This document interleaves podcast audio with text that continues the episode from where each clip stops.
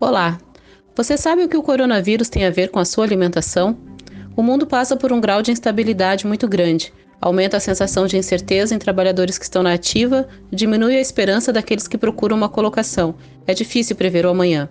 Esse cenário é um prato cheio para que sejam disparados os gatilhos emocionais, que são reações emocionais diante de situações negativas e que podem causar ataques de ansiedade, depressão, culpa ou vergonha, e também culminar em episódios de compulsão alimentar. Eu sou a jornalista Aline Pires e, em nome de Tudo Imobiliária, a melhor opção em imóveis em Novo Hamburgo e região, estou de volta em mais um podcast do Temas Preferidos.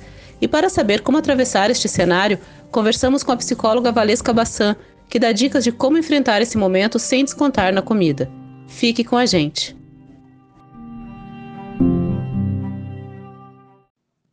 Valesca, a gente vive um momento de receio, medo e ansiedade de um modo geral. Para começar, fala um pouquinho sobre a relação da comida, né? Qual é a relação da comida com todo esse contexto de medos que as pessoas vivem, né? Por que a comida é um escape tão comum para isso? Bom, primeira coisa que a gente precisa pensar é que a comida tem uma relação direta com a emoção, né? Tem uma relação direta com o nosso emocional, além de trazer memórias afetivas relacionadas à alimentação, né, a comida e o momento de comer.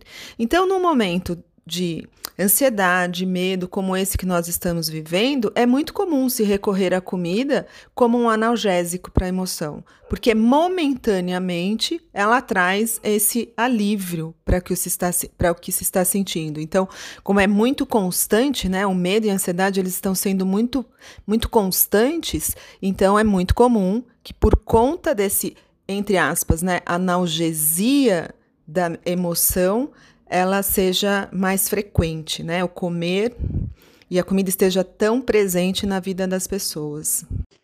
E hoje a gente pode dizer que é complicado controlar a compulsão alimentar até para quem vem de uma rotina mais regrada de antes dessa pandemia? Então, lembrando que a que a compulsão alimentar, ela tem, né, assim como a comida, ela tem uma direção, uma ligação direta com a emoção. Então, nesses momentos, mesmo tendo uma rotina regrada de antes da pandemia, pode acontecer de ter a compulsão alimentar. Então, um exemplo: os gatilhos emocionais às vezes ficam muito presentes é, nas relações. Agora eu estou em casa com toda a minha família. O meu relacionamento é, conjugal não era tão legal, mas por conta dessa proximidade as diferenças apareceram. Então é comum este gatilho emocional ficar mais presente e aí aumentar a minha compulsão alimentar. O contrário também é verdadeiro. É, problemas de relacionamento ou um trabalho que não é tão agradável em momentos de home office, o gatilho emocional ficou no escritório, eu trabalho da minha casa, então diminuiu a minha compulsão alimentar. Né? Então, mesmo tendo uma organização e uma rotina alimentar, pode sim acontecer essas compulsões. E quais são as medidas ou estratégias para que a alimentação não seja mais um fator que gere ansiedade e sofrimento, uma vez que o excesso pode ter uma série de consequências negativas para a saúde? Tá. Uma, uma estratégia que eu acho bastante interessante, que é para aquelas pessoas que não têm uma organização alimentar passar a ter. Então, estabelecer os horários das refeições, fazer essas refeições à mesa, né?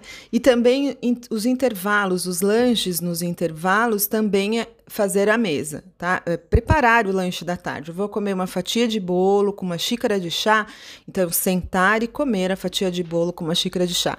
Não ir lá e pegar um pedaço de bolo, depois eu pego uma uva, depois eu pego um pedaço de, sei lá, de, de pão não, é fazer o seu café da tarde, por exemplo. E a outra questão que é muito, de novo, né, como o emocional fica muito presente em relação à comida, é se perceber como eu estou me sentindo hoje. Não, hoje eu estou muito cansada. Hoje, hoje eu fiquei muito irritada. Eu não aguento mais falar com as mesmas pessoas que estão é, na minha casa. Eu preciso de um tempo e eu vou ficar sozinha. Hoje eu estou com raiva porque meu marido me irritou. Então, assumir essa raiva, né?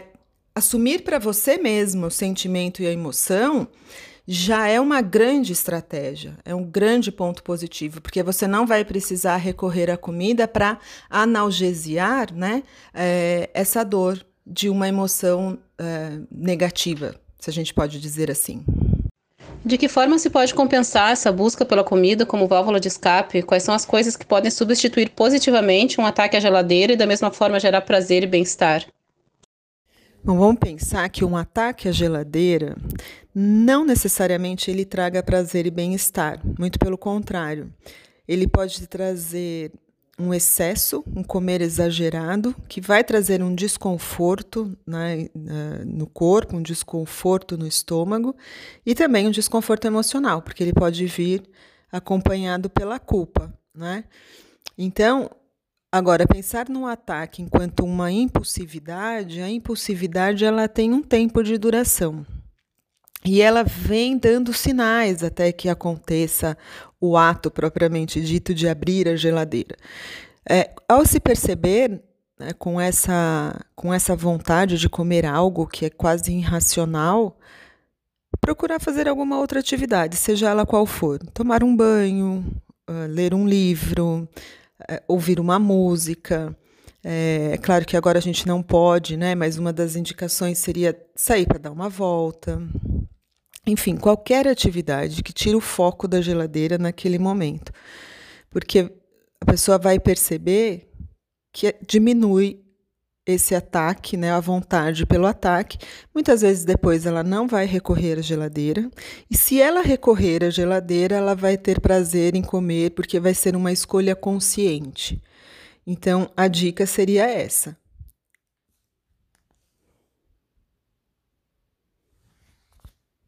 Comer e trabalhar pode ser uma combinação perigosa, especialmente neste momento em que muitos estão em sistema de home office? Comer e trabalhar, ela só passa a ser uma relação, né, uma combinação perigosa, é, desde que não tenha uma organização na alimentação. Né? Então, como, eu, como a gente já falou, é, é interessante que faça as, a sua refeição na cozinha, na sala de almoço, na sala de jantar. Evitar trazer a comida para dentro do escritório para o seu home office, né? Para o seu trabalho. Não. Eu acabo, eu paro de trabalhar, vou lá, faço a minha refeição e volto para o trabalho. Essa organização faz com que você não tenha é, um exagero a não ser que seja algo muito gostoso, então eu vou comer um pouco mais porque está muito gostoso, e diminui a probabilidade de ter compulsão alimentar. Então, de novo, a, a organização é fundamental para ter, para ter home, pra, no home office, né? Então, um bom home office com uma boa organização alimentar. E como separar o trabalho do restante da vida, né? Lazer, leitura, filmes, estar com a família, no momento em que pode haver uma cobrança maior por mais produção? Eu acredito, assim como no escritório, né, assim como na empresa, nós temos horário para começar, né? As pessoas têm um horário para começar a trabalhar e um horário para terminar é, de trabalhar, né? Para parar o trabalho, enfim. Então é preciso criar-se uma rotina para que isso aconteça. Tem sim uma cobrança maior por produtividade, é uma cobrança real, às vezes muito real, o chefe está cobrando e às vezes é uma cobrança que eu chamo de um contrato velado, né? É uma autocobrança que aí é projetado no, no chefe, na empresa.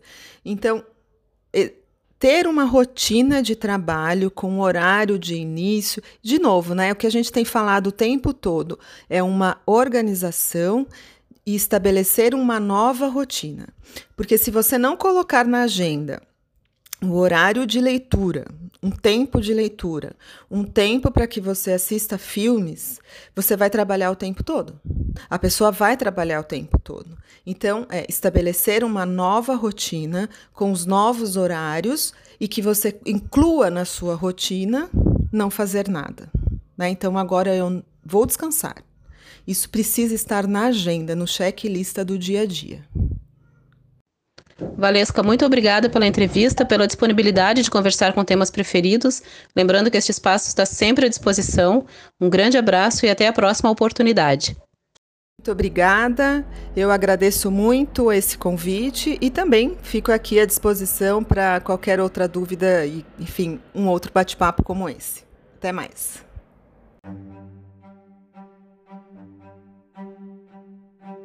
Conversamos com a psicóloga Valesca Bassan que nos falou sobre o risco dos gatilhos emocionais na pandemia, que podem resultar em compulsão alimentar. Eu sou a jornalista Aline Pires e, em nome de Tudo Imobiliária, a melhor opção em imóveis em Novo Hamburgo e região, me despeço e agradeço a companhia.